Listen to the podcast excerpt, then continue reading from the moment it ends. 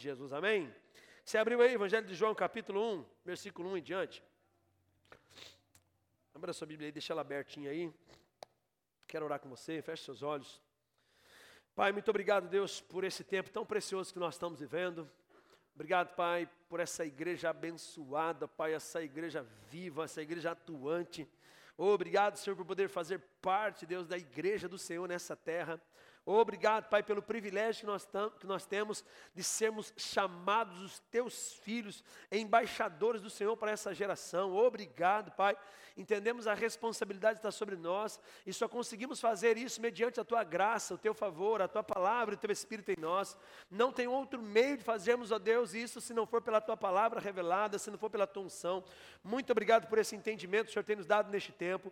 Obrigado, Pai, porque nós cremos que estamos vivendo os melhores dias, porém os melhores ainda estão por vir, Pai. Estamos vivendo dias abençoados, mas há uma expectativa no nosso coração que os dias melhores ainda estão por vir. Cremos por causa da tua palavra, cremos por causa da tua unção, cremos por causa da tua chamada. Ah, Pai, nós cremos porque cremos que o Senhor tem coisas grandes e poderosas para nós. Que a tua palavra nessa noite, Deus, venha de encontro a essa realidade. Que a tua palavra nessa noite nos faça entender, ó Pai, essas verdades. Que a tua palavra nessa noite abra o nosso entendimento. Eu oro por espírito de revelação vindo sobre sobre a vida dos teus filhos, olhos do nosso coração iluminados para entender, compreender a tua palavra, compreender a revelação da tua palavra, de maneira, Senhor, que nós sejamos transformados por ela, em nome de Jesus, e nunca mais, Senhor, voltemos, ó Pai, atrás. Nós oramos, ó Pai, e declaramos que a nossa fé está firmada na tua palavra e cremos que os melhores dias estão por vir, em nome de Jesus. Quantos creem comigo, digam amém. Dê um aplauso bem forte para Jesus aí, querido. Uma das verdades que mais abençoa a minha vida, uma das verdades que mais abençoa a minha vida, é a verdade que revela quem eu sou em Cristo. Você crê comigo, amém? A palavra de Deus, ela tem tantas riquezas para a nossa vida, tantas coisas poderosas para a nossa vida, mas quando nós olhamos para ela e começamos a entender o que significa né, nascer de novo, o que significa essa nova vida com Cristo, o que significa ser filho de Deus, essa palavra traz muita alegria para a minha vida. Por quê? Talvez porque por muito tempo eu vivi debaixo de uma religiosidade, pensamentos errados, crenças erradas, valores errados. Muito tempo eu vivia debaixo de uma religiosidade que fazia eu me fazia acreditar que eu era incapaz, que eu não podia, que eu não era digno, que eu não merecia. É, por muito tempo vivi debaixo dessa, dessa religiosidade, muitos anos sem saber de fato quem eu era em Cristo. E quando hoje eu entendo, olhando para a palavra, essas verdades, isso traz para mim muita alegria. E eu quero que eu todo tempo falar disso, fazer com que as pessoas entendam o que significa você ter uma nova vida com Cristo. Você está aqui, amém? Viver uma nova vida com Cristo é muito mais do que ser crente, irmão. É muito mais, é infinitamente mais. Viver uma nova vida com Cristo é muito mais do que uma religião. Você está aqui, amém? Religião não muda a vida de ninguém, querido. Ah, depois que eu virei crente, minha vida mudou. Não, mentira sua, você não mudou porque você virou crente. Porque crente é o diabo é, queridão. Crente é aquele que crê. Está aqui? O diabo crê, mas não obedece. Não adianta nada. Tem um monte de gente que está igual o diabo. Ele crê, mas não obedece. Ele é crente, mas não mudou nada na vida dele. Ele não mudou nenhuma atitude, não mudou um comportamento. Você está aqui? Amém? Então veja não, ah, eu, depois que eu virei crente, depois que eu virei evangélico, minha vida mudou. Não, não, isso que aconteceu. Você pode ter entrado num outro nível, mas a sua vida começou a mudar quando as verdades da palavra começaram a entrar dentro de você. E você começou a mudar as atitudes, você começou a mudar o seu estilo de vida, você começou a mudar o seu comportamento, você começou a mudar, de fato, a sua maneira de ser, de agir, de falar. Você está comigo, amém? E eu, quando eu vejo isso daqui na palavra, sabe, eu fico olhando quanto tempo eu perdi. Quanto tempo eu perdi debaixo de uma religiosidade? Quanto tempo eu perdi debaixo de uma incapacidade, com o pensamento que eu sou pobre, miserável, pecador? Quem sou eu? Quem sou eu? Ai, pastor, nossa, eu também me sinto assim, tem hora, então, isso é mentira do diabo. A palavra de Deus diz que você não é mais um pecador. Você está comigo, amém? Você é justiça de Deus, você já foi justificado. Você não, na Bíblia, Romanos 8,1, não há mais condenação sobre a tua vida. Então essa é a tua realidade em Cristo.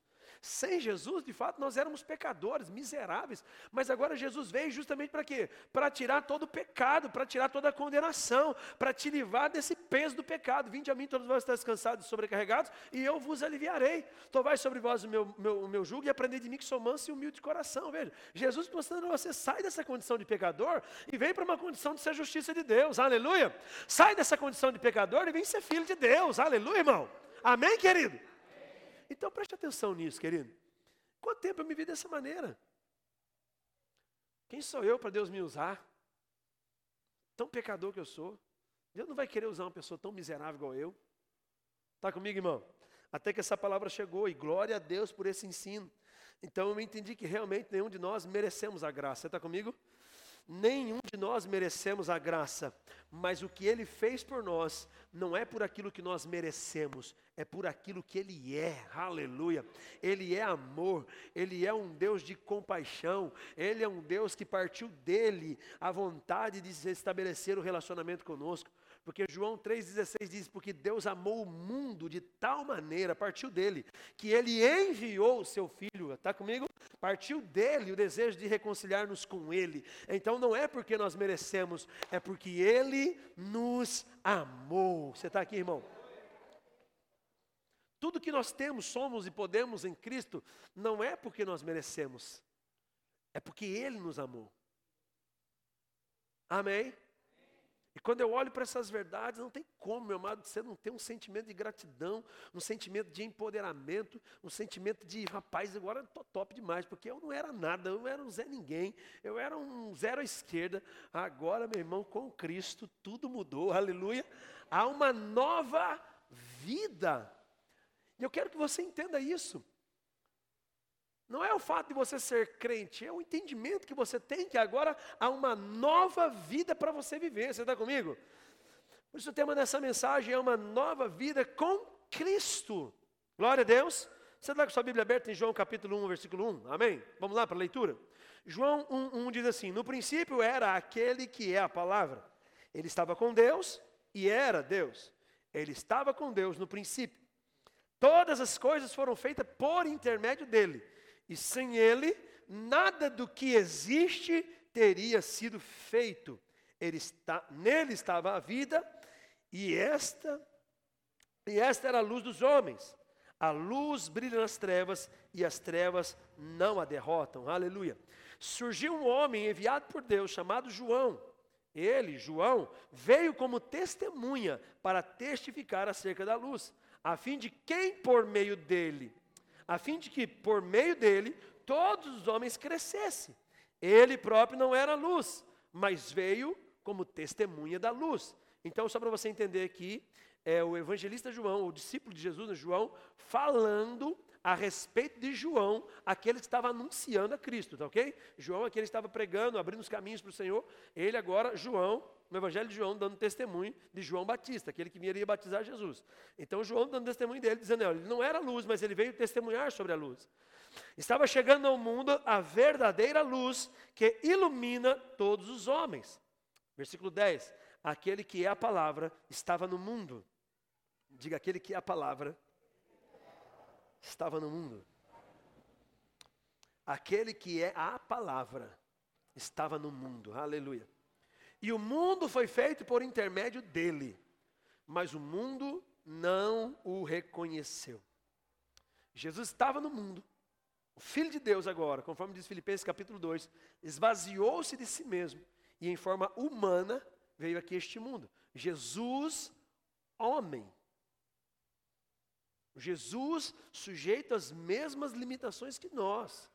Teve fome, teve sono. Está comigo? Amém, querido? Chorou. Jesus, homem. E como homem andou aqui 33 anos sem pecar. Porque Adão, que não foi feito para o pecado, sem ter necessidade, pecou. Por causa do pecado agora de Adão, da desobediência de Adão, o pecado entrou no mundo. Como isso seria revertido? Somente um homem nascido de mulher, com todas as limitações da carne, capaz de vencer o pecado, para ir para a cruz sem nenhum pecado, para que na morte dele assumisse o pecado de toda a humanidade. Você está comigo? Então Jesus não estava aqui como Deus, Jesus estava aqui como um homem. Fluía no Espírito, tinha uma unção sobre ele, mas ele estava com todas as suas limitações naturais. E se ele venceu o mundo, ele diz: vocês também vencerão. Aleluia. Ele diz: eu venci o mundo, então vocês vencerão. E como que ele venceu o mundo? Ele venceu na carne. Tanto estava na carne, porque véspera do Getsemane, o que ele falou? Pai, se possível, for passa de mim esse cálice. Porque na carne vai ser difícil de aguentar esse trampo aí. Está comigo, irmão? Amém?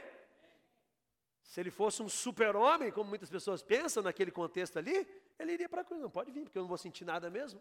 Mas na carne ele estava sentindo. Ao ponto da angústia ser tão grande, dele chegar a suar gotas de sangue. Tamanha era a pressão que estava sobre ele. Como um homem. Está comigo? E como um homem não pecou. Para poder dizer para mim e para você: sede santos, como o Senhor vosso Deus é santo. Se ele andou, você também pode. Você está comigo, irmão? Você está aqui, querido, aleluia. Você está meio assustado com a palavra, mas pega aí, pega tudo aí, em nome de Jesus. Versículo 11: Veio para o que era seu, falando do seu reino, mas os seus não receberam. Jesus veio para o seu reino, mas os seus, os judeus, não o receberam. Contudo, aos que o receberam, aos que creram no seu nome, tem alguém que recebeu Jesus aqui, creu no nome dele, amém? Deu-lhes o direito de se tornarem filhos de Deus, ou seja, nós não éramos, mas porque cremos nele, recebemos ele, nos tornamos filhos de Deus, os quais não nasceram por descendência natural, Jesus nasceu de maneira sobrenatural, mas de uma descendência natural, de Maria, você está comigo? Agora presta atenção, os quais, falando de nós aqui, não nasceram de uma descendência natural, nem da vontade da carne, nem da vontade alguma do homem, mas nasceram de Deus. Aquele que é a palavra tornou-se carne e viveu entre nós. Vimos a sua glória como unigênito do Pai, vindo cheio de, de cheio de graça e verdade. Então o que, que João está dizendo aqui? Nós que agora nascemos de novo, nós não nascemos unicamente, unicamente da vontade do homem, nós não nascemos da vontade do nosso pai e da nossa mãe, mas esse novo nascimento que, que João está falando, está falando do novo nascimento do Espírito. E esse novo nascimento do Espírito, conforme está em 1 Coríntios capítulo 15, diz que agora que ele está em Cristo é uma nova criação, você nasceu da vontade de Deus. Essa obra feita dentro de você, essa vida no Espírito, somente somente Deus poderia ter feito isso por nós. Então, quando você levanta a sua mão, entrega a sua vida para Jesus, confessa Ele como Senhor, recebe Ele como seu único e suficiente Salvador, naquele momento há o quê? Um novo nascimento no teu espírito, está aqui comigo? Isso não acontece pela vontade do teu pai, pela vontade da tua mãe, isso não acontece nem pela sua própria vontade, acontece pela vontade de Deus na sua vida, está aqui? Porque eu e você não teríamos capacidade de fazer isso, mas unicamente Deus capaz de mudar isso dentro de nós. Nascemos de novo, e para que nascemos de novo? Para uma nova vida com Cristo. Você está comigo, irmão? Versículo 15. João dá testemunho dele. Eles clamam, ele diz: Este é aquele a quem falei. João falando de Jesus, está comigo? Acompanha aqui, ó. Este é aquele a quem eu falei. Aquele que vem depois de mim é superior de mim, é superior a mim, porque já existia antes de mim. Então João está falando, ó, esse que está vindo aí é superior a mim. Ele, ele existia antes de mim, porque lá na criação ele já estava fluindo. Está comigo? Amém, querido? Agora olha o que diz o versículo 16: Todos os que recebemos, desculpe, todos recebemos da sua plenitude, graça sobre graça. O que quer dizer isso, amado? O que João está falando? Vocês agora que nasceram de novo, pega isso daqui, preste atenção nisso. João está dizendo assim: agora vocês que nasceram de novo, vocês que entenderam o novo nascimento, o que está em você agora? Está em você agora a plenitude daquele que veio para morrer por vocês, ressuscitou, e agora a plenitude dele está dentro de vocês. Você está comigo? Ele está falando, vocês não nasceram da vontade da carne, não nasceram da vontade do homem, mas esse novo nascimento no Espírito atraiu sobre você a plenitude de Cristo. Você está aqui, irmão? O que é plenitude? A palavra plenitude significa no grego pleroma, essa palavra pleroma no grego quer dizer abundância. Você está aqui? Amém? Aquilo do qual uma coisa é cheia. Olha o que João está falando. Todos agora que receberam Ele, estão recebendo juntamente aquilo do que ele está cheio. Receberam a plenitude, ou seja, receberam aquilo do que ele está cheio. Amém, irmão? Sabe por que muitas pessoas não estão vencendo, não estão avançando, não estão crescendo, não estão prosperando, não estão rompendo em suas vidas? Preste atenção nisso daqui. Ou porque desprezam essa palavra, porque desconsideram essa palavra, não se importam com essa palavra, enquanto uma palavra como essa está pregando, pode ter pessoas aqui pensando o que ele vai fazer amanhã. Deixa eu ver o que eu vou fazer amanhã. Ai meu Deus do céu, tem tanta conta para pagar amanhã. Ai meu Deus do céu. Ai, como é que eu vou resolver aquele problema? Enquanto essa palavra está pregando, alguém está pensando: será que Fulano vem na igreja? Será que eu vou ver Fulano? Ou talvez enquanto essa palavra está sendo pregada, tem pessoas que não estão nem aí para o que está sendo falado. Tem pessoas que estão conversando, estão pensando na vida, pensando, não estão nem aí, mas querem prosperar, querem viver o melhor dessa terra. Não vai! Porque se você despreza a palavra de Deus, Deus também vai desprezar você, irmão. Se enquanto uma palavra dessa está sendo pregada, você não está nem aí para a palavra, sinto muito, Deus não tem como agir na tua vida, porque o meio para ele agir na tua vida é a palavra dele, Ele é a palavra. Se você desconsidera a palavra, você está desconsiderando o próprio Deus. Eu não estou bravo hoje, aleluia. Você fica tranquilo aí, amém? Sabe por quê? Porque eu vejo uma meninice, uma criancice no reino de Deus. Pessoas que estão, sabe, sabe querendo, ai pastor, estou crendo, pastor, estou crendo. Mas você crê só para um lado, não crê para o outro. Você crê só naquilo que é bom, naquilo que agrada, que massageia seu ego, mas não crê naquilo que Deus tem para a tua vida. Deixa eu te dizer uma coisa, irmão. Olha que poderoso Deus está dizendo para você. Você tem o que está cheio em mim. Você tem do que eu estou cheio. Você tem do que eu estou cheio. Você tem do que eu estou cheio. Você tem do que eu estou cheio. Deus está dizendo isso, irmão. Você tem do que ele está cheio. Você tem do que ele está cheio. Você tem do que ele está cheio. Ele veio para te dar uma vida em abundância, é por isso que ele tem muito dentro de você, aleluia. João está dizendo assim: agora nós recebemos a plenitude, nós recebemos plenitude, nós recebemos plenitude, ou seja, nós recebemos aquilo que Ele está cheio, aleluia. E deixa eu dizer uma coisa: eu não sei se você tem uma visão equivocada sobre Deus, sobre Cristo, mas sabe o que é que Ele está cheio? Ele está cheio de paz, Ele está cheio de alegria, Ele está cheio de cura, Ele está cheio de prosperidade, Ele está cheio de abundância. Meu irmão, Ele está cheio, Ele está cheio, e se você o recebeu, é isso que está na tua vida, em nome de Jesus. Você crê nisso, irmão? Pois a lei foi dada por intermédio de Moisés, mas agora a graça e a verdade vieram por intermédio de Jesus. Olha, não é por aquilo que nós merecemos, mas é por aquilo que nós cremos. Ele disse: todos receberam plenitude, graça sobre graça. Graça é favor que nós não merecemos. Está comigo? Graça sobre graça. Graça sobre graça. Ele está dizendo: vocês não merecem, mas eu vou fazer. Vocês não merecem, mas eu vou fazer. Vocês não merecem, mas eu vou fazer. Vocês não merecem, mas eu vou te dar. Vocês não merecem, mas eu vou fazer. Isso é graça, irmão. Favor que nós não merecemos.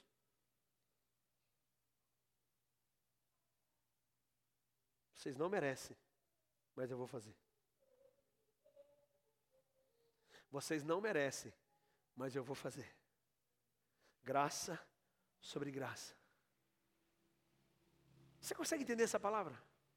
Eu não sei o que é que você está pensando, eu não sei o que é que você está buscando, eu não sei qual é a tua fé, eu não sei qual é o momento que você está vivendo, e Deus está falando assim: olha, deixa eu dizer uma coisa, você não merecia nada disso, mas porque você reconheceu meu filho como meu único, meu único filho, você reconheceu ele como seu único salvador, então eu vou fazer.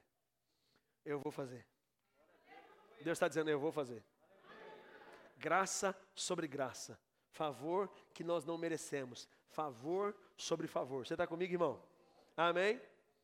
Agora o versículo 18 diz assim: Ninguém jamais viu a Deus, mas Deus, mas o, uni, mas o Deus unigênito, falando de Jesus, amém? Jesus, o unigênito, o único filho de Deus, antes da sua morte ele era o unigênito, depois da sua morte ele passou a ser o primogênito, porque era único e passou a ser primeiro de muitos. Aleluia. Amém? Isso é maravilhoso. Você crê comigo? Amém? Ele, ninguém jamais viu a Deus, mas o Deus unigênito, que está junto do Pai, o tornou conhecido. Ou seja, o que, que João está falando aqui? Ninguém conseguiu ver a Deus. Nem mesmo Moisés, querendo ver a Deus, querendo ver a glória de Deus, não conseguiu ver. Deus falou assim: ó, entra nessa fenda, eu vou passar por trás de você. Porque se você ver minha presença, você morre. Está comigo? Agora, aquele que está com o Pai, o Deus unigênito, ele desce aqui. Para quê? Para revelar o Pai. Você está comigo? E agora Jesus começa a caminhar aqui e revelar o Pai. Quando nós olhamos para Jesus, nós vemos o Pai. Então entenda comigo, não foi o Moisés que revelou o Pai, não foi Abraão que revelou o Pai, não foi nenhum homem da antiga aliança que revelou o Pai. Quem revelou o Pai foi Jesus Cristo de Nazaré. Amém? Quando você olha para Jesus nas atitudes dele, no amor, na compaixão, na, no, no, no desejo de curar pessoas, de libertar pessoas, você vê exatamente o desejo do Pai. Jesus revelou o Pai. Tem muitas pessoas querendo viver o Evangelho de Jesus baseado na antiga aliança, baseado nos antigos preceitos, baseado lá atrás. Ah, irmão, quantas pessoas que têm como exemplo de fé Jó? Jó, Jó não é exemplo de fé para ninguém, irmão. Jó é exemplo de perseverança. Jó é exemplo de um monte de coisa, menos de fé. Tanto não é porque não está nem o nome dele lá no livro dos heróis da fé. Se tivesse em Hebreus 11 o nome do Jó lá e pela fé Jó venceu, não, não tem nem o nome dele lá. Então não vem colocar Jó como exemplo de fé. Jó é exemplo de perseverança, Jó é exemplo de outras coisas, mas de fé não. Está comigo?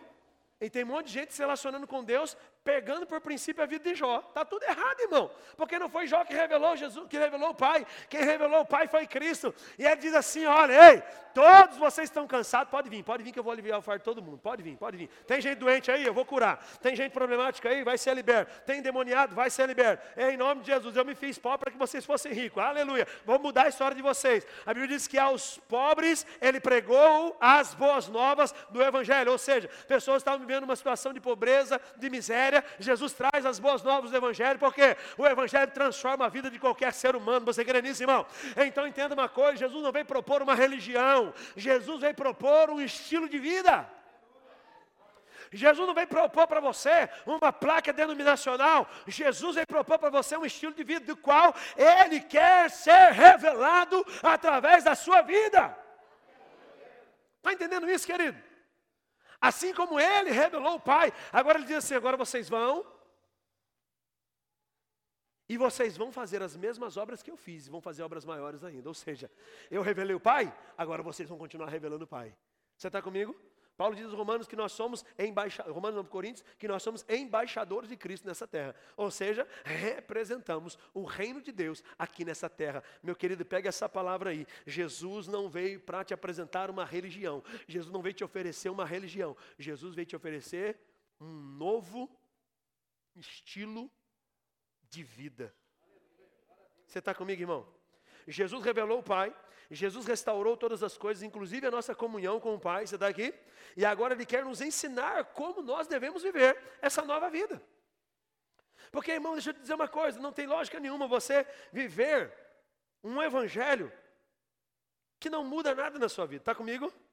Amém? Quantos querem viver uma nova vida em Cristo? Digam amém. Quantos querem viver o estilo de vida que Jesus nos proporcionou? Digam amém. Não, mas você quer mesmo? De verdade? Eu quero ver se os amém vai continuar. Perto o cinto aí. Efésios capítulo 4, versículo 17. Abre aí comigo, por favor. Só para não ter dúvida. Tem alguém que quer viver o estilo de vida de Jesus aqui? Diga amém. Quer viver essa nova vida com Cristo? Aleluia. Quantos querem? Digam amém. amém. É, então eu lhes digo. Falando isso pelo Senhor. Paulo está dizendo, não estou dizendo de mim mesmo, estou falando em nome de Jesus. Amém? Se vocês querem viver, estou parafraseando aqui só para você entender. Se vocês querem viver o novo estilo de vida com Jesus, então não vivam mais como os incrédulos. Não vivam mais como pessoas que não creem. Está comigo, irmão? Porque tem gente que pensa que virou crente agora está tudo resolvido. Ele continua vivendo do mesmo jeito ele continua vivendo sem crer. A palavra incrédulo é aquele que não crê. Ele continua vivendo na incredulidade. O pastor vem, prega, ensina, fala, ministra. É, sei não. É porque o senhor não sabe a minha situação, pastor, para o senhor falar isso. É porque se eu estivesse no meu lugar, queria ver como é que o senhor ia fazer. Incredulidade, irmão. Incredulidade. E o apóstolo Paulo diz: Não vivam mais como os incrédulos, pois eles estão cegos e confundidos. Quem são os incrédulos? Aqueles que não creem. Aqueles que não confessaram Jesus, que ainda estão vivendo na velha maneira de viver. Então, como que eles estão? Eles estão cegos, porque não vem o óbvio. Estão todos confusos, não sabem para que lado que vão, não sabem no que se apega. Está comigo, irmão? Uma hora está crendo para tudo, outra hora está desanimado de tudo. Uma hora está crendo que vai vencer, outra hora está crendo que vai morrer. Uma hora está crendo que vai prosperar, outra hora está crendo que, que, que tudo é difícil, tudo é luta, tudo é prova. Incrédulo. Tiago diz assim: não seja como esse, como a onda do mar que vai e volta. Não pense o homem que de tal, de, de, não pense o homem de, domínio, de ânimo dobre que conseguirá alguma coisa em Deus, porque vã é a sua fé. Hoje ele crê, mas ele não crê. Hoje ele está animado, amanhã já não está. Não seja como incrédulo. Jesus te deu uma nova vida, irmão. E a nova vida de Jesus para você é uma vida de fé. Você está comigo, irmão? É em fé que você agrada a Ele. Hebreus 11, 6. Se os corações, os seus corações, falando dos incrédulos ainda, estão fechados, cheios de trevas, eles estão muito distantes da vida de Deus, porque fecharam os seus corações e não podem compreender os seus caminhos. Tem um monte de gente crente dentro da igreja, tem um monte de crente dentro da igreja desse jeito. Coração fechado para a palavra, coração fechado para o que Deus tem. Volta a dizer, está ministrando uma palavra, a pessoa não está nem aí, pensando na vida, pensando no que vai fazer amanhã, está pensando um monte de coisa, está conversando, está falando, está tá nem aí, irmão, está fechado, coração fechado. Não seja, Jesus não morreu na cruz para você viver esse tipo de vida, irmão. Ele não viveu, na, ah, pastor, mas ele morreu só para ir para o céu. Não, não, ele morreu para você ter uma vida abundante também aqui.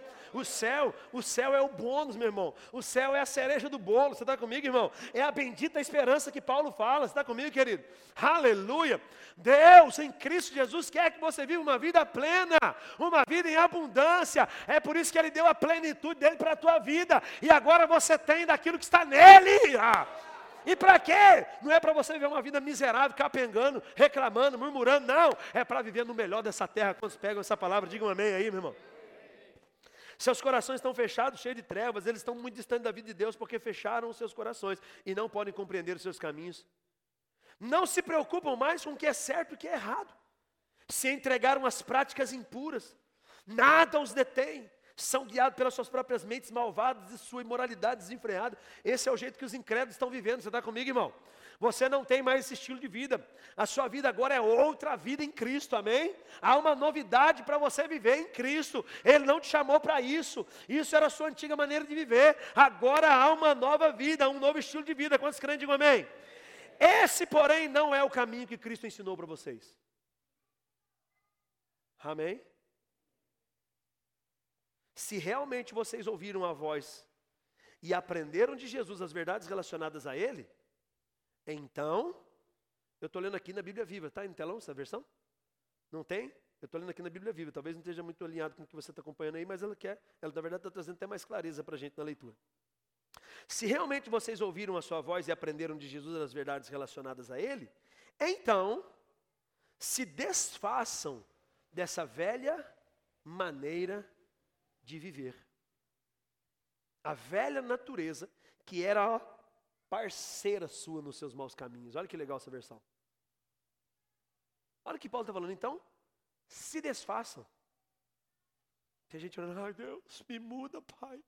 Me muda, Deus, eu quero ser mudado. Ai, Pai. Entra na minha vida, Pai. Entra na minha casa, mexe com a minha estrutura, muda toda a minha. Deus está falando assim, agora é com você, eu já fiz, tinha que fazer. Agora é você que tem que se, se mexer. É você que tem que se desfazer da velha maneira de viver. Você está comigo, irmão? Essa velha natureza era parceira sua nos seus maus caminhos. Agora mudou. E como era? Completamente corrompido, cheio de moralidade, cheio de engano. Agora, suas atitudes, seus pensamentos devem ser constantemente renovados. Olha aí, querido.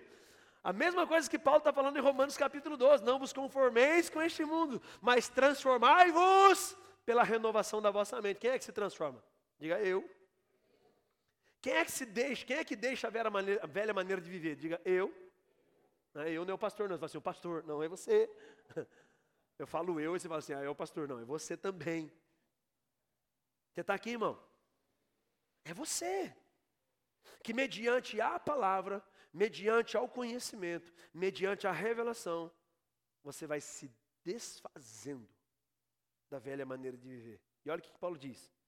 Sim, vocês devem revestir-se do novo ser, aleluia.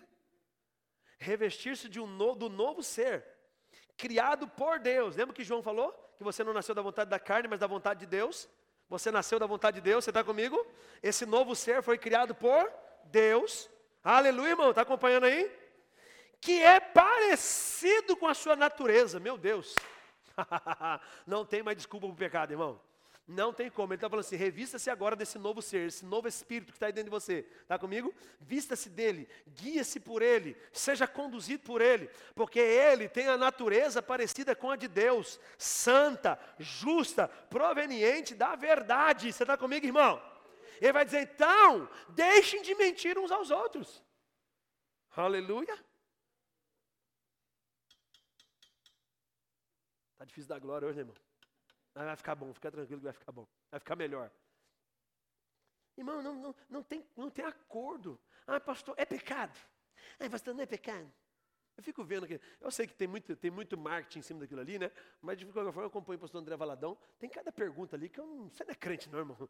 Você não é crente, não. Ah, não é, irmão. Sabe, cara, as pessoas querendo, na verdade, elas não querem, elas não querem saber se é pecado, elas querem autorização para pecar, essa é a verdade.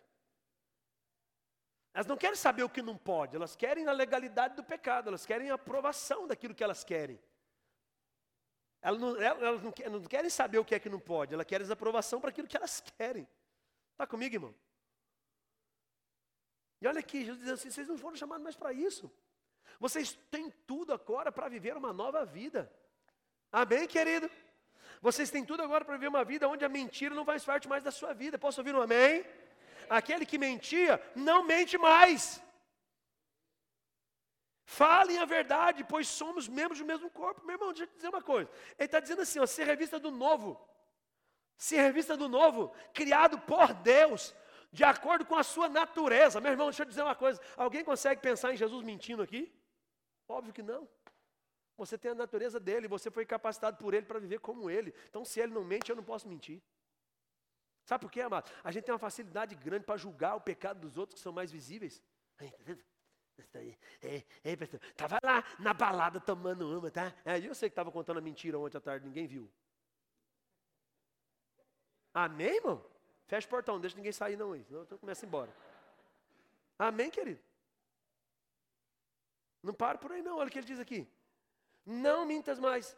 Quando estiver irado, eita, não pequem alimentando seu próprio rancor. Alguém já viu Jesus? Não, vou matar um hoje. Hoje eu mato um. E ele diz mais ainda: não deixe o sol se ponha antes de você resolver suas diferenças. Irmão, o sol para uns já pôs, já se pôs, já pôs, já se pôs, já pôs, já se pôs. E o cara está enrolado com um monte de encrenca. Esse dia eu ouvi um pastor, irmão, em nome de. Está gravando, irmão? Não tem problema não.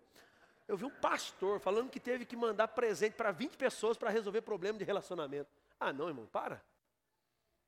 20 pessoas? Um problema que não resolveu com nenhum. O que recebeu o presente ficou com mais raiva ainda. Piorou a situação. Ah, não, irmão. Que estilo de vida que é esse que nós somos chamados para viver, queridão? Ou a vida de Deus revela ou a vida de Deus é revelada através da nossa vida, ou então você não entendeu o que é uma nova vida com Cristo ainda. Posso ouvir um amém aí, irmão? Olha aqui, não deixe o sol se pôr antes de você resolver suas diferenças. Não deem oportunidade para o diabo. O diabo quer isso, irmão, quer achar uma legalidade, quer achar uma sementinha no teu coração de ódio, de mago, de rancor, de ressentimento, para arrebentar com a tua vida. Não tem a ver com o pecado, tem a ver com o estilo de vida que Jesus te chamou para viver, que não tem nada mais a ver com esse velho homem com as velhas práticas. Posso ouvir um amém aqui, querido? Se alguém andava roubando, para de roubar.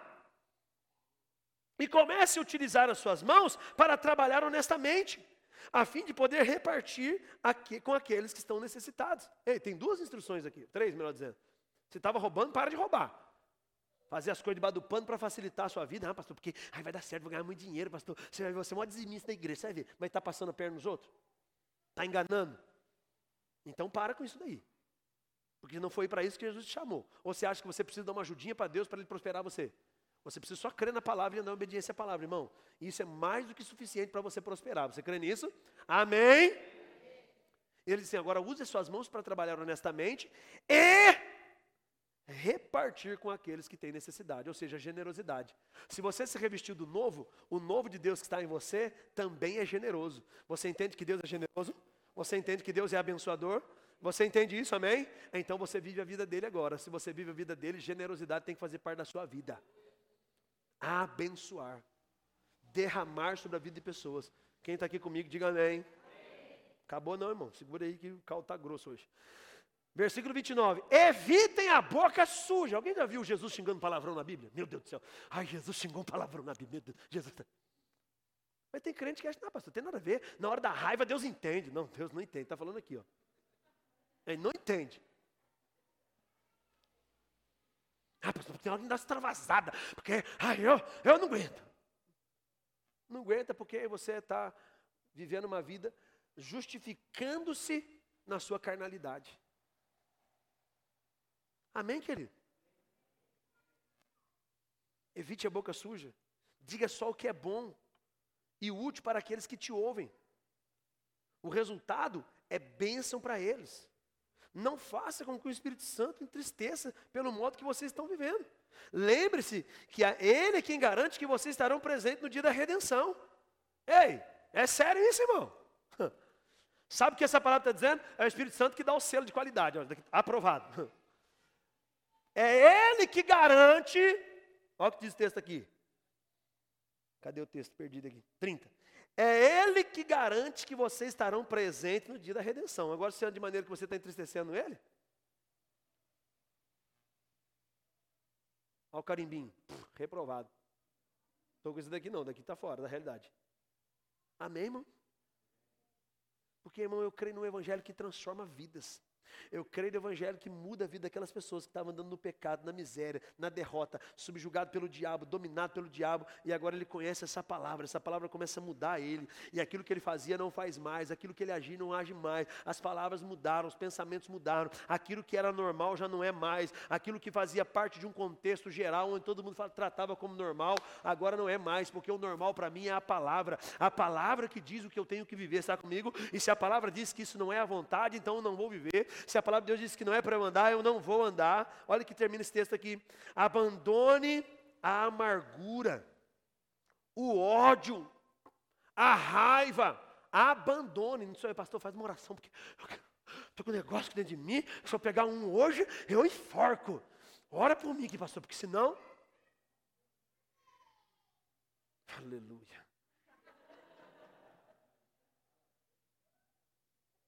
É você que precisa abandonar. É você que precisa crer e confessar. Deus não me chamou para isso. O que ele fez por mim na cruz, o que Jesus fez na cruz por mim, não foi para que eu continuasse vivendo essa vida desequilibrada, atormentada, amargurada, angustiada, cheia de ódio, cheia de rancor. Ele está dizendo, em vez disso, sejam bondosos uns para com os outros, compassivo, perdoando-se mutuamente, assim como Deus perdoou aqueles que pertencem a Cristo. Aleluia. Vocês estão rindo, né? Ah, esses caras estão de brincadeira comigo, Vaguinho. Fizeram isso no primeiro culto, deu certo lá para mim, manda embora. Sem direito a nada. Não pode irar, né, irmão? Aleluia, glória a Deus. Deus é bom, perdoa em nome de Jesus, amém. Sede compassivos. Sabe o que é uma pessoa compassiva? É uma pessoa que está sempre em paz, Sempre ali, ah, pastor, eu não tenho sangue de barata. Não, eu tenho sangue de Jesus, é muito melhor que sangue de barata. Aleluia. Amém, querido? Sabe por quê, irmão? Se nós não entendermos essas verdades aqui, sabe o que vai acontecer? Nós seremos apenas mais uma igreja no meio da multidão. Só isso. Mais uma placa denominacional. Mais uma igreja com nome legal, mas que não muda a vida de ninguém. O evangelho não veio para isso, irmão. O evangelho não veio para trazer você, fazer, não veio para fazer de você um cara descolado, um cara que pertence a uma igreja legal. Ai, que minha igreja é tão legal. Nossa, minha igreja é parede preta. Nossa, minha igreja é tão moderna. Eu fui lá no shopping, vi as paredes do shopping tudo cinza, queimado, cimento queimado, minha. Nossa, minha igreja é top. Nossa, minha... Você acha que Deus está preocupado com isso, irmão? Você acha que Deus está preocupado com isso? Deus está preocupado em saber se você está sendo igreja lá fora. Ele está preocupado em saber como a igreja dele está se movendo lá fora. Porque ser crente aqui dentro, irmão, olha para você, dá vontade de até levar para minha casa. Tão bonito que você é, cara de anjo. Mas no dia a dia,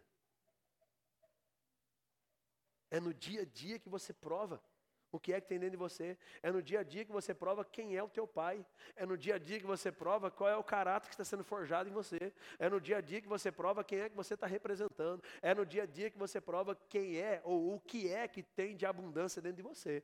A plenitude de Deus está em você, então tem partes dele dentro de você, tem coisas dele dentro de você, então você vai manifestar o fruto dele por onde você passar. Você crê nisso? O fruto dele é alegria, amor, alegria, paz, temperança, domínio próprio, aleluia, amém, amém, querido? Então é isso que Ele quer que você viva. Agora preste atenção nisso. Se você não tiver fé para viver isso, você não terá fé para viver outras coisas maiores em Deus. Porque preste atenção, o que eu estou falando é o que? É um estilo de vida. Eu não estou falando de uma religião. Eu peguei aqui um ponto só, nós poderíamos aqui viajar e ficar uma mensagem inteira, horas e horas, tratando caráter. E glória a Deus, porque isso é segurança para a tua vida. Isso é porque Deus quer que você esteja alinhado naquilo que Ele estabeleceu para a tua vida, num novo estilo de vida, amém? Agora deixa eu te dizer uma coisa: se você não tem fé para andar nisso, você não terá fé para andar em coisas maiores. Porque não tem como, irmão, você querer viver um estilo de vida onde você é o que a Bíblia diz que você é, você tem o que a Bíblia diz que você tem, você pode o que a Bíblia diz que você pode, se você não entender que você, em todas as áreas da vida, você também foi transformado para viver uma vida plena. Senão você fica crendo e confessando e declarando que você é mais que vencedor, tudo posso naquele que me fortalece. Eu vou dar aqui uma enxurrada de texto para você confessar todos os dias da tua vida, mas sem se esquecer que esse também é o estilo de vida para você viver. Uma vida de santidade, uma vida onde você não volta às práticas do velho homem. Está comigo, irmão? Ai, pastor, estava no trânsito hoje, o velho homem até ressuscitou. Mentira, ele não ressuscita nunca. Ele morreu, está morto, enterrado. É você que está dando desculpa para o teu pecado. Amém, querido? Porque Jesus te chamou para viver uma nova vida, irmão. E se você quer ver uma nova vida, pode se preparar para ser chamado como um bobo, pode ser chamado, pode, pode, pode preparar para ser envergonhado, pode preparar para ser humilhado muitas vezes por causa de Cristo, pode se preparar, mas glória a Deus quando você for humilhado, perseguido, caluniado por causa dele, porque assim como foram os profetas, vão perseguir você também, mas glória a Deus por isso, porque como nós somos envergonhados com ele, seremos glorificados com ele também, aleluia. Está entendendo isso, irmão? É um estilo de vida. É uma maneira de viver. Ou você decide viver isso, ou você não vai colher, ou você não vai viver as outras coisas que Deus tem para a tua vida. Eu não quero que você saia daqui hoje com peso, eu não quero que você saia daqui, ai pastor, o culto hoje foi tão pesado, ai meu Deus, ai estou tão mal. Não, não quero que você saia assim. Eu quero que você saia daqui decidido. Deus em Cristo Jesus não me chamou para isso. Deus não me chamou para andar em ira, andar em ódio. Deus não me chamou para andar mentindo. Deus não me chamou em Cristo para andar no pecado. Não, não, não. Ele me chamou para uma nova vida. E essa nova vida implica em refletir aquilo dele que está dentro de mim. E dentro, dele, dentro de mim está o amor dele, está a unção dele, está a graça dele, está a generosidade, está o favor. Todas as pessoas que se relacionarem comigo verão na minha vida o que ele colocou dentro de mim. É um estilo de vida que revela Cristo por onde você passar. E se você está revelando Cristo, o Cristo que revelou o Pai, você também está revelando o Pai por onde você passar. Você está aqui, amém? Amém, querido? Estas são as realidades. Essas são as realidades que o Pai te colocou em Cristo. Agora presta atenção, meu irmão. Você precisa se ver nessa perspectiva. Você precisa se ver na visão que Deus está te vendo. Deus está te vendo como? Alguém sarado, alguém justificado, alguém que anda na verdade, alguém que confessa a palavra, alguém que dá testemunho dele. Deus está te vendo dessa maneira. Você não pode se ver diferente disso. Quando é que você se vê diferente disso? Quando você fala assim, ah, eu não consigo. Ai, eu não, pastor, eu não consigo, pastor, vencer essa área da minha vida. Ai, pastor, eu tento, eu luto, eu não consigo, pastor. Não, Deus não está te vendo assim. Deus está te vendo como alguém que já venceu. Então o que você precisa fazer? Você precisa ter convicções dentro de você, daquilo que você é, o que você tem, o que você pode, para que essas convicções também gerem em você a capacidade de subjugar a tua carne, subjugar os seus desejos, a obediência de Cristo. Você está comigo, irmão? Amém, querido? Ah, pastor, você fala assim, parece que é tão fácil. Eu quero que você entenda uma coisa, irmão. O Evangelho é algo poderoso que acontece na nossa vida. Que andar com Jesus é algo desafiador. Mas uma vez que você entende o que é que você está carregando, passa a ser algo maravilhoso. Não é que não tem os desafios, não é que não tem as dificuldades, não é que não tem as resistências, não é que não tem as tentações, não é isso que eu estou dizendo. Eu estou dizendo que você olha para tudo isso, mas você entende o que é que você carrega e na força do Espírito Santo, na força da palavra, você resiste todas essas coisas, porque você entende que o maior está em você, o que é que você está representando, qual é o valor que tem você andar na palavra, está comigo, irmão? Amém? E aí você começa a se ver na perspectiva de Deus. Como Deus te vê? Sabe o que você precisa fazer? Você precisa ajustar o seu foco e passar a se ver como Cristo ou como Deus está te vendo. Se Ele diz que você pode vencer o pecado, então Ele pode. Amém, querido? Se Ele diz que você pode vencer as tentações, então você pode. Se Ele diz que você pode é, resistir os dias maus, então você pode. Eu posso ouvir um amém mais forte aí, meu? Sabe qual é o maior empecilho qual é o maior empecilho para Deus agir na sua vida? É a visão que você tem de si mesmo. Esse é o maior empecilho, irmão. Deus não tem dificuldade nenhuma em mudar a sua história. Deus não tem dificuldade nenhuma em prosperar você. Deus não tem dificuldade nenhuma em fazer você um grande homem de Deus, uma grande mulher de Deus. Mas você se vê muito menor do que Deus está te vendo. Sabe o que essa palavra está fazendo aqui nessa noite? Trazendo para você esse entendimento. Você está vivendo uma nova realidade, meu irmão. As coisas velhas já ficaram para trás. Eis que tudo se fez novo. Há uma nova vida para você viver em Cristo. Para de dar desculpa o teu pecado, irmão. Para de dar desculpa às suas mazelas. Para de dar desculpa que eu não consigo, eu não posso. Para! E comece a se ver como Deus está te vendo. Aleluia. Aleluia. Você está comigo, querido, nessa palavra? Se veja na perspectiva de Deus.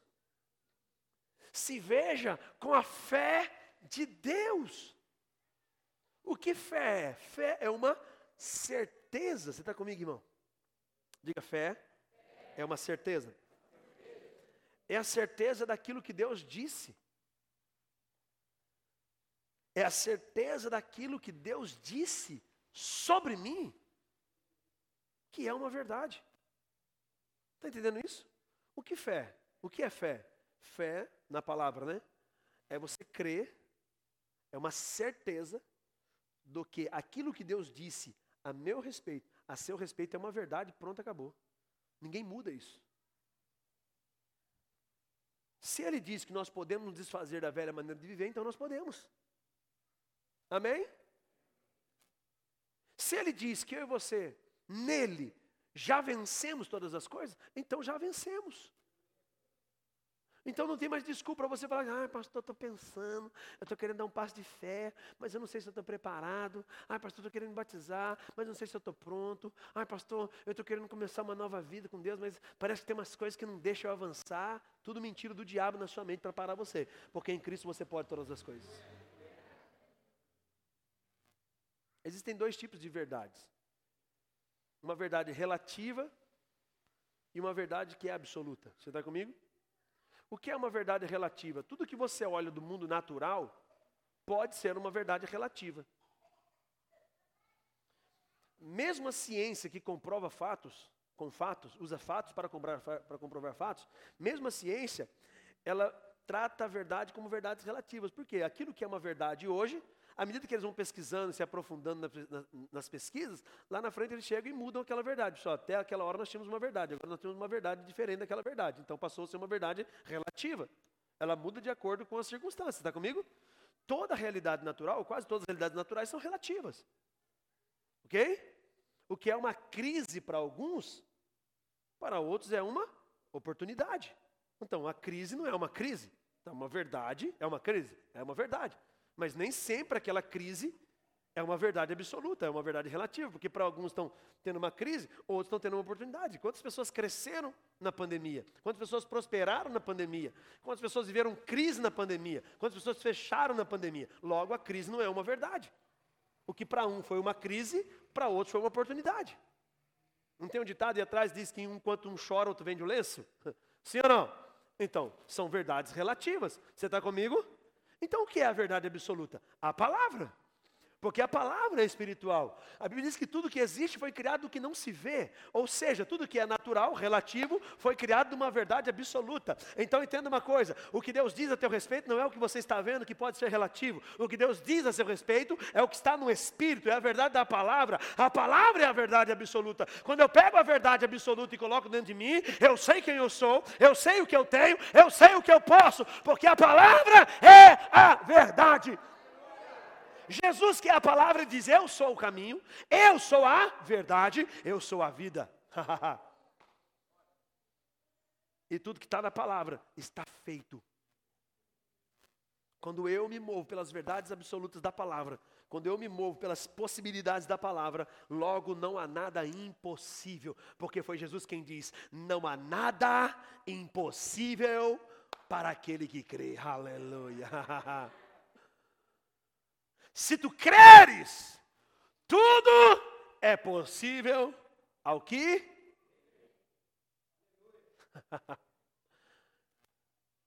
Logo, se a palavra é a verdade absoluta, eu estou com a palavra dizendo que você pode andar em santidade. Logo, se a palavra é absoluta, eu estou dizendo para você que em Cristo você pode se desfazer daquela velha vida. Você não precisa mais daquelas práticas do pecado que você vivia para viver uma nova vida com Cristo. Ele te trouxe para essa nova realidade, justamente para você viver o melhor que Ele tem para você. Aleluia. Você está aqui, irmão? E se você entende essa verdade, você entende que em Cristo você já foi justificado. Quantos querem, digam amém.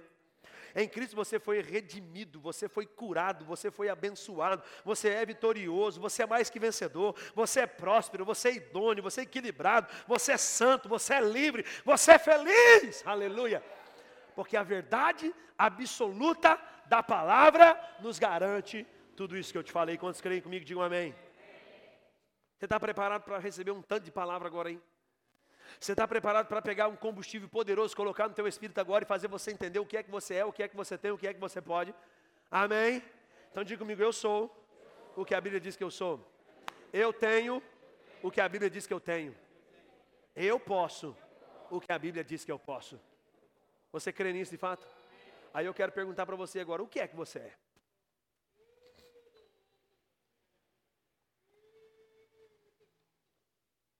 O que é que você é? Se você é tudo aquilo que a Bíblia diz que você é. Vamos ver o que você é? Você não precisa anotar os versículos, porque eu vou colocar todos esses versículos no grupo da igreja depois. Na benção aí? Para você olhar para eles e meditar neles todos os dias. E você entender o que é que você é em Cristo. Essa é uma realidade absoluta, ou melhor, essa é uma verdade absoluta, amém? Foi para isso que Jesus te chamou para viver. Se você crê na primeira parte da mensagem, você vai viver na segunda parte. Se você crê no que está lá na primeira parte, desfazer-se do velho homem, entender a nova vida, entender o novo de Deus, se revestir do novo homem, se você entendeu isso, irmão, é impossível você não viver o que você vai ouvir aqui agora. Você está comigo, irmão? O que é que você é em Cristo? 2 Coríntios capítulo 5, 17. Portanto, se alguém está em Cristo, é uma nova Aleluia. As coisas antigas se passaram, eis que surgiram coisas novas. Se você está em Cristo, você é uma nova criação. João diz isso, o apóstolo Paulo diz isso, a Bíblia está cheia de textos falando sobre isso. Você é uma nova criação. As coisas velhas ficaram para trás, irmão. Tem um estilo novo de vida para você viver. Se você crê, diga amém. Efésios 4, 24, já passamos por ele, mas vou repetir com você. E revestir-se do novo homem, criado para ser semelhante a Deus, em justiça, santidade e proveniente da verdade. O que é que você é? Semelhante a Ele, como um filho filho amado, você tem a natureza dele dentro de você. Você crê comigo? Romanos 8,16: o próprio Espírito de Deus testemunha ao nosso espírito que nós somos filhos de Deus, você é um filho de Deus. Apocalipse 5 e 10. Tu os constituístes reis e sacerdote para o nosso Senhor, e eles reinarão sobre a terra. Você foi feito rei e sacerdote para essa geração. 2 Coríntios capítulo 5, versículo 21. Deus tornou pecado por nós aquele que não tinha pecado, para que nele nos tornássemos a justiça de Deus. Você é a justiça de Deus. Deuteronômio capítulo 28 e 6. Vocês serão abençoados em tudo o que fizerem. Vocês são abençoados em tudo que vocês fazem. 1 de Coríntios capítulo 1, versículo 2. a igreja de Deus que está em Coríntios, aos santificados em Cristo Jesus, chamados para ser santos, juntamente com Ele, com todos em, e com toda parte, em toda parte, invocando o nome do Senhor Jesus Cristo, nosso Senhor. Você é, ou você já foi, santificado em Cristo e foi chamado por Ele para ser santo. Quantos querem digam amém? Romanos 8,37, mas em todas essas coisas, aleluia, somos mais que vencedores por meio daquele que nos amou. Em Cristo você é mais que vencedor. Mateus 5,13, vocês são sal da terra. Versículo 14, vocês são luz deste mundo, aleluia. 1 de Pedro 2,9, porém vocês são geração eleita, sacerdócio real, nação santa, povo exclusivo de Deus, aleluia aleluia, chamado por Ele para anunciar as grandezas daquele que chamou vocês das trevas para a sua maravilhosa luz, aleluia. 1 Coríntios capítulo 3, versículo 16, vocês não sabem que vocês são santuário de Deus e morada do Espírito Santo, ah meu irmão, Deus habita em você, o Espírito Santo está dentro de você, 1 de João capítulo 4, versículo 4, filhinhos, vocês são de Deus e já venceram o maligno maligno, porque aquele que está em você é maior do que aquele que está no mundo. Aleluia. 1 de Pedro 2 e 4, junto com Isaías 53, ele mesmo levou sobre o seu corpo os nossos pecados no madeiro, a fim de que morrêssemos para o nosso pecado e vivêssemos para a justiça. Por suas feridas vocês foram sarados. Aleluia. Pelas feridas de Jesus somos curados. Salmo 34 e 7, os anjos do Senhor e sem o, o anjo do Senhor é a sentinela ao redor daquele que os livra. Você é protegido pelos anjos do Senhor. Aleluia. Gálatas capítulo 3, versículo 13. Cristo nos redimiu da maldição da lei, quando se tornou maldição em nosso lugar, porque está escrito: Maldito é todo aquele que for pendurado no madeiro. Isto para que em Cristo Jesus as bênçãos de Abraão chegassem até você, para que recebesse a promessa do Espírito mediante a fé. Meu irmão, você é em Cristo livre de toda a maldição da lei, herdeiro de todas as promessas feitas a Abraão. Meu irmão, são muitas promessas. Você é muita coisa, você não é pouca coisa, não, meu irmão. Você é muita coisa você é muita coisa. Essa é a nova vida que o Pai estabeleceu para você em Cristo Jesus. Quantos crentes digam amém? O que é que você tem? É só o que você é. Agora você vai ouvir o que é que você tem. O que é que você tem? 1 Coríntios 3, 21. Segundo esse texto, diz que você tem todas as coisas. Só aqui já podia até passar para a próxima fase. Portanto, ninguém se glorie em homens, porque todas as coisas são de vocês. O que é que você tem? Diga tudo. Pastor, mas não estou vendo nada. É porque você ainda está na velha prática de viver. Que você precisava ver para crer. Agora tem uma nova vida, que você crê para ver. Você está aqui. Colossenses 1,3. O que é que você tem?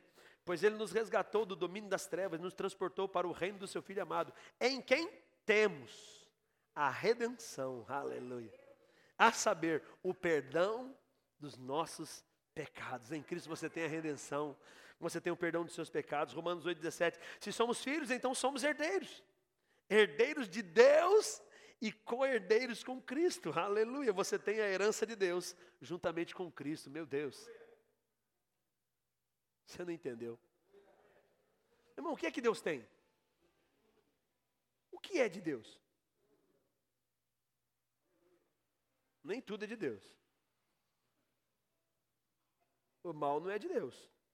Está comigo? A doença não é de Deus. Amém? A miséria não é dele. Mas tudo que ele tem, Tiago 1,17 diz que é bom. E a Bíblia está dizendo que você é herdeiro dele. Então tudo que é bom, que é de Deus, é teu. Tudo que é de Deus é teu. Deixa eu só te perguntar uma coisinha aqui, só para entender, só para eu entender aqui, peraí. Vamos, quem criou, quem que criou todas as riquezas que tem na terra? Não, tem alguns que estão na dúvida ainda. Quem foi que criou todas as riquezas que tem na terra? Todas as riquezas, todas, todas, todas. Cobertas, as encobertas e as descobertas. Quem criou tudo? Irmão, pelo amor de Deus. Vou perguntar pela terceira vez. Vocês vão ficar até na dúvida para responder, né? Mas quem criou todas as coisas que existem na terra, de riquezas, de minérios, de ouro, de pratas, de pedras preciosas? Aí você fala assim, ah, pastor, diamante. Não foi Deus que criou. É um é um processo lá do carvão. Mas então, mas quem fez o carvão?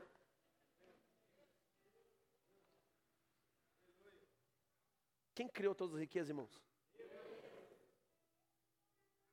Aí Deus criou tudo e deu para quem? Para os ímpios.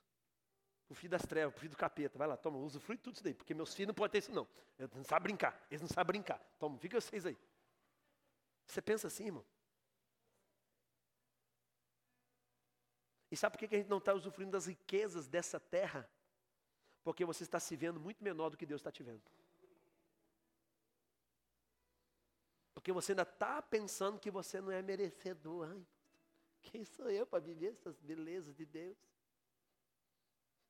Quando você entender que não é na tua capacidade, não é na tua força, não é na tua habilidade, mas ao mesmo tempo Deus vai usar das suas habilidades para trazer recursos, para prosperar você. Deus vai te dar sabedoria, estratégia, inteligência, Deus vai te dar. A partir do momento que você pega essa palavra, você entende, eu sou herdeiro de Deus. Meu irmão, deixa eu te dizer uma coisa: se tem uma coisa que Deus é, é criativo. Você já parou para pensar nisso? E deixa eu te dizer uma coisa: quem criou todas as coisas no início? Em seis dias ele criou tudo, não foi? Tinha, tinha criatividade, sim ou não? Tinha não? Muita, né?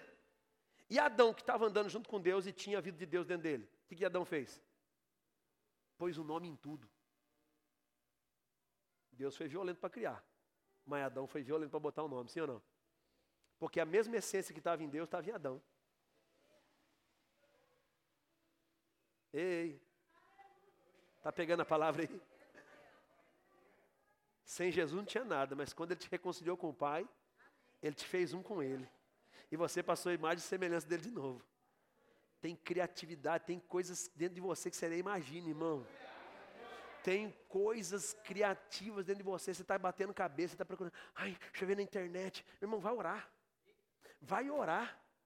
Eu falo, Deus, é um Deus criativo, me dá uma ideia, me dá um projeto, me dá um negócio, Pai, me dá um negócio, Pai, eu quero, Pai, eu preciso, eu entendi, o Senhor é um Deus criativo, mora dentro de mim, o Senhor está dentro de mim, eu tenho a tua criatividade, eu tenho, eu tenho, porque o Senhor está dentro de mim, Pai, é uma ideia que eu preciso para prosperar como nunca, para enriquecer, porque eu sou herdeiro do Senhor, tudo que é teu é meu, meu Deus, aleluia, sabe o que você tem, irmão?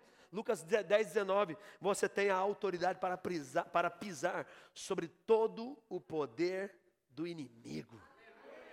Você tem. O nome de Jesus te garante isso. Jesus disse: vão lá em meu nome, em meu nome vocês vão expulsar demônio, tudo. Os capeta vê o sermão, fica tudo endemoniado. Deixa eu sair correndo com esse cara. Chegou quem não podia chegar.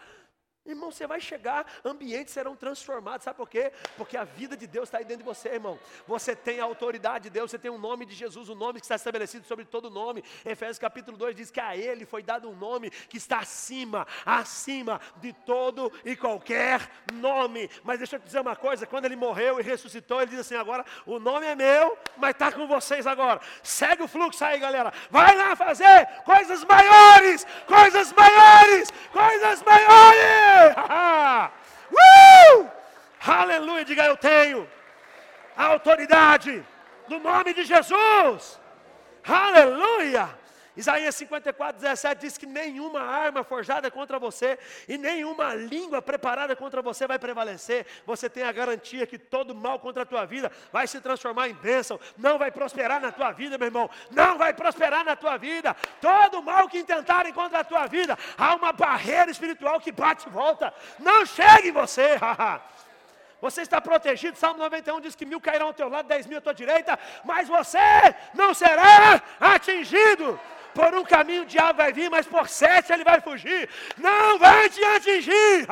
Você tem a proteção do Senhor, não somente do Senhor, mas dos anjos do Senhor, que se acampam ao redor daqueles que o temem e os livram. Talvez você veio de um lugar que você aprendeu a orar, né? A oração do, do anjo. Como é que é o o Diego, o Diego tem essa oração? Que é? Do, do, do anjo guardador, como é que é? Santo anjo do Senhor, meu zeloso guardador. Você ficava orando e pedindo para o anjo do Senhor, um anjo do Senhor. Muda a sua oração. Não o santo anjo. São os anjos. Se você já confiava em um, agora a Bíblia diz que os anjos do Senhor acampam-se ao redor daquele que os teme, para os livrarem. Não é mais um, são vários. Se um já te protegia, imagina vários. Está entendendo o que é que você tem? E não somente isso, a Bíblia diz que os anjos, esses mesmos anjos que te protegem, são seres ministradores a teu favor. Enquanto você está aqui pegando essa palavra, crendo, os anjos estão tudo trabalhando, irmão. Vamos lá, vamos lá, vamos lá, rapaziada, vamos lá. Eles estão crendo, eles estão crendo. Deus está lá em cima. Gente, eles estão crendo, eles estão crendo. Rapaz, é só pena voando. Os anjos estão acelerados lá no céu, pegando para lá, levando para cá. Porque eles estão trabalhando a favor daqueles que creem. uh, aleluia. Meu irmão, eu estou falando só a Bíblia para você, não tem nenhum pensamento humano, tem só o que a Bíblia está dizendo, amém? No Novo Testamento, que é que mais que você tem? Você tem um ministério maravilhoso do Espírito Santo, coisas que no Antigo Testamento ninguém viveu, na Antiga Aliança ninguém viveu. O que é que você tem? Você tem o Espírito Santo. Se você tem o Espírito Santo, logo você tem orientação para a tua vida. Ele que te guia em todas as coisas que ele fez a aula da escola da fé, sabe disso, como ser guiado pelo Espírito. Amém? Aleluia. Então você tem orientação, você tem a paz, você tem alegria, você tem consolo, você tem conforto, você tem ajuda, você tem a revelação da palavra, além de ter a própria pessoa do Espírito Santo habitando dentro de você. Aleluia. Você tem o Espírito da alegria habitando dentro de você. Logo, se você tem tudo isso, você também tem a responsabilidade de testemunhar sobre Cristo, porque a Bíblia diz em 1 de Atos, primeiro capítulo de Atos, versículo 8, que quando o Espírito vier sobre vocês, vocês serão minhas testemunhas, tanto em Samaria, Judéia, até os confins da terra. Ei, meu irmão, essa palavra é para mim, é para você. O Espírito Santo está dentro de você, então você também tem a responsabilidade de dar testemunho dele. Você está comigo, amém? 1 de Pedro 3,2 diz que você tem os olhos e os ouvidos do Senhor atentos às suas orações. Quantos creem nisso? Digam amém. Tiago capítulo 5, portanto, confessem os seus pecados uns aos outros e orem uns pelos outros para serem curados. A oração de um justo, tem algum justo aqui? Amém. Tem algum justo aqui? Amém. A oração de um justo é poderosa. Sabe o que é que você tem, irmão? Não sei se te contaram isso, mas eu quero te contar agora de primeira mão, se não te contaram. Rapaz, você tem uma oração poderosa. Não, não, não, eu, eu não. Você não consigo nem, não sei nem orar. É porque até agora você não sabia, agora você está sabendo. Só para saber, tem justo aqui? Se você é justo, a sua oração é poderosa. Agora, se você crê na sua oração ou não, aí é uma outra coisa. Mas a Bíblia está dizendo, eu creio. Meu irmão, a minha oração e a sua não muda em nada a minha oração e a sua. Eu quero ensinar você essa verdade. Sabe por que muitos pastores não ensinam o poder que tem na sua oração? Sabe por que muitos pastores não ensinam que a sua oração é poderosa? E colocam em você um monte de julgo, um monte de, de pensamento que você não pode, que você não é capaz? Sabe por quê? Sabe por quê? Ó, ó as máscaras caindo agora, olha que vai cair aqui agora igual o negócio. Ó, sabe por quê? Porque os pastores querem que você fique aqui, ó, comendo na mão deles. Não faça nada sem falar comigo antes. Hein? Não dê um passo, porque se você fizer, você não tem a minha bênção. Ah, vai para lá, vai lamber sabão, rapaz. O que é a bênção do homem para quem tem a bênção de Deus, irmão? Você não vai ser enganado aqui não, irmão. Eu quero ensinar você a autoridade que você tem no nome de Jesus, o poder que há na oração sua. Se a Bíblia está dizendo que a sua oração é poderosa, então pare de ficar desesperado quando manifestar um demônio, irmão. Levanta a mão e manda embora em nome de Jesus não é no seu nome, não é no nome do pastor, não adianta orar no nome do pastor Gesiel que não vai sair, não. Sai em nome do Gesiel. Não, não vai sair, vai rir de você. Porque eu não morri na cruz, eu não paguei preço. Está comigo? Quem repreende o mal é um nome que está acima de todo nome, do qual eu e você podemos falar, testificar. Para de reclamar, para de murmurar e comece a botar em prática o poder da oração que você tem. Ai, pastor, eu não sei mais o que eu faço na minha casa, pastor. Eu não sei mais o que eu faço com a minha família, pastor. Eu não sei mais o que eu faço. Vai orar. Vai orar. A oração de um justo é poderosa. Mas a gente é muito racional, a gente acha que a gente ficar de joelho dobrado meia hora não vai adiantar nada. Vou ficar falando. Então, irmão, então vive essa vida melequenta aí. Se a sua oração não resolve, você acha que a minha vai resolver? Você acha? Aí o que é pior, a pessoa vem na igreja, ouve uma palavra dessa. Pastor naquela igreja não ora por ninguém. Não é isso que eu estou falando, irmão. Estou querendo ensinar você. Se você não tem um nível de maturidade para entender isso ainda, vem aqui, eu vou orar por você, não tem problema não. Mas eu quero que você cresça, amadureça na sua fé e entenda o que é que você tem. Você tem uma oração poderosa em Cristo. Está aqui comigo, irmão? Irmão, deixa eu falar um negócio aqui. Você, você não vai pensar em ninguém agora, amém? Em nome de Jesus, amém? amém. Uh, enxugar aqui para não. Aleluia. Você não vai contar nada para ninguém? Não. De verdade, você não vai contar nada para ninguém? Tá todo mundo assim, não sei, né, pastor? Vai depender do que você vai contar aí. Eu sei, irmão. Eu já tive desse lado. Irmão, pelo amor de Deus. Nós precisamos entender o que é uma oração de concordância e que é, o, que, o, que é, o que são pessoas transferindo responsabilidade. Eu vejo pessoas no Facebook, Instagram, ai, ore pela minha família, porque não sei o quê, não sei o quê. Ai, pessoa, ore para não sei o quê, ore para não sei o quê, ore para não sei o quê está transferindo, a maioria está transferindo responsabilidade de oração. Nós vamos entender o que é oração com concordância. Vamos três pessoas unidas no mesmo propósito orar por uma causa específica. Você vai orar e eu vou concordar com a sua oração, beleza, Flavinho? Oração de concordância. Tudo que dois ou três ligar na terra será ligado no céu. Amém? Junto, mesmo propósito, orando junto, mesmo propósito. Amém? Isso é oração de concordância. Agora esse negócio, irmãos, ore por mim porque não sei o que, não sei o que, não sei o que. Irmãos, ore por mim porque não sei o que. Irmão, não sei o que. Irmão, ora, irmão, ora, irmão, ora, irmão, ora, irmão, ora. E ele mesmo não ora. Você não conhece ninguém assim não, né? Ali, a está até apontando o dedo ali. Não está apontando para ninguém não, né, irmã? Aleluia. Irmão, em nome de Jesus, entenda isso. A sua oração é poderosa. Diga a minha oração. É poderosa. Você é diabo. Eu fico com medo de falar o nome do diabo. Hein? Você é diabo. Se prepare. Porque eu aprendi que a minha oração é poderosa. E a partir de hoje, você não faz graça com a minha cara mais. Você crê nisso, irmão?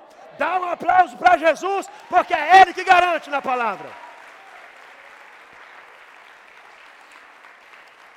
1 Coríntios capítulo 1 Coríntios capítulo 3, versículo 7 diz que você tem, desculpe, 15, 17, diz que você tem uma fé útil e uma fé operante. 2 Coríntios 3 e 17 diz que você tem a liberdade do Senhor, aleluia. Neemias 8 e 10 diz que você tem a alegria do Senhor e ela é a tua força.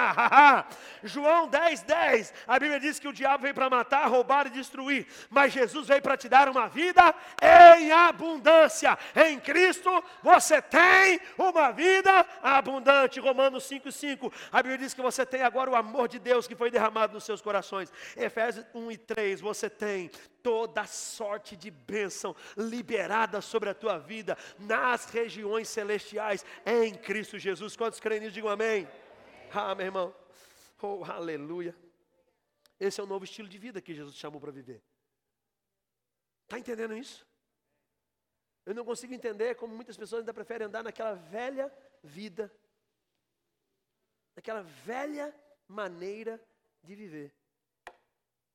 Ah, pastor, sou assim mesmo, não mudo. Tá bom, irmão. Você está deixando de usufruir tudo isso que eu estou falando aqui. Ó.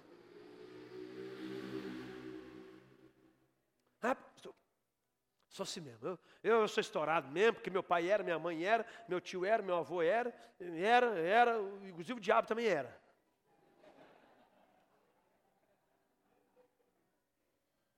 Ah, pastor, lá em casa ninguém prosperou, por que, que eu vou prosperar? Porque agora você é filho de Deus. Amém, querido? Ai, pastor, eu não gosto de vir aqui muito no culto, você fala muito de prosperidade. Paciência, irmão. Eu não estou falando da prosperidade do homem, estou falando da prosperidade de Deus, que é muito, infinitamente maior do que a prosperidade do homem. Porque a prosperidade do homem só visa dinheiro. A prosperidade de Deus visa plenitude de vida. Está comigo, irmão? E eu não posso negar o que eu creio, irmão. Eu não posso negar o que eu creio e muito menos negar o que eu vivo. Existem duas incoerências ou E palavra incoerência mesmo. Uma é negar o que você crê, a outra é negar o que você vive. Negar o que você crê é você crer, crer, crer e desistir. Ah, não creio mais. Você está negando o que você creu. E negar o que você vive é você usufruir do que está na palavra e dizer assim, mas eu não creio nisso.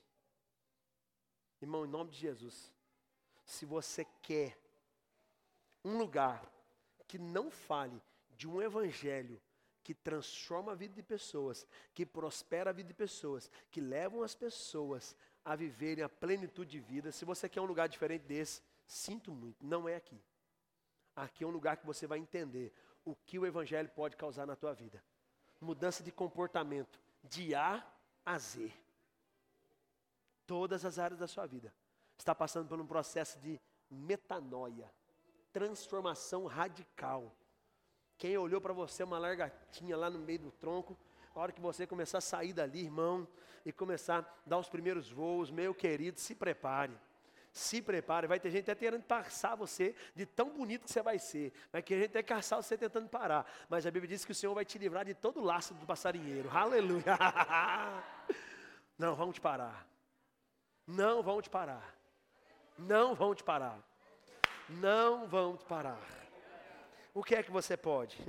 Romanos 5,17, se pela transgressão de um só homem a morte reinou por meio deles, ei, se pela transgressão de um só homem a morte reinou por meio deles, muito mais aqueles que receberam de Deus a imensa provisão da graça e a dádiva ou presente da justiça. O que vai acontecer com você?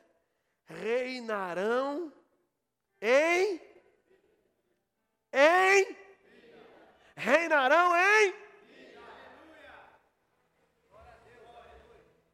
Sabe o que é que você pode, irmão? Nesse novo estilo de vida, você pode reinar em vida por meio de Cristo. Aleluia. Marcos 16, esses sinais acompanharão os que crerem em meu nome, vocês expulsarão demônios, falarão, falarão novas línguas, pegarão em serpentes, se beberem alguma coisa mortal, não lhe fará dano algum, imporão, sobre as mãos sobre, imporão as mãos sobre os enfermos e estes ficarão curados. Você pode expulsar demônio. O que é que você pode? Você pode falar em outras línguas, você pode orar pelos enfermos eles serem curados. Lucas 10, 19, você pode pisar sobre todo o poder do inimigo. Romanos 12, 10, você pode amar e honrar o teu próximo como ao Senhor. Colossenses 3, 13, você pode amar o seu próximo assim como Jesus te amou. 1 Tessalonicenses 5,18, você pode dar graça a Deus em todas as circunstâncias. Mateus 18, 18, você pode concordar com duas ou mais pessoas e ligar algo na terra que será ligado no céu. Ei, querido, 1 de João capítulo 5 e 4, com a sua fé, você pode vencer o mundo, você pode vencer os sistemas, você pode se colocar acima de coisas, sobre, de coisas naturais. 1 de João 5 e 14, você pode pedir e receber coisas de acordo com a palavra de Deus. Filipenses capítulo 4, versículo 13, você pode todas as coisas por causa daquele que te fortalece. Fique de pé, eu quero orar com você nessa noite. A realidade não é aquilo que os nossos olhos estão vendo, a realidade é o que a palavra de Deus diz. A realidade não é o que os nossos olhos estão vendo, a realidade é o que a palavra de Deus está dizendo.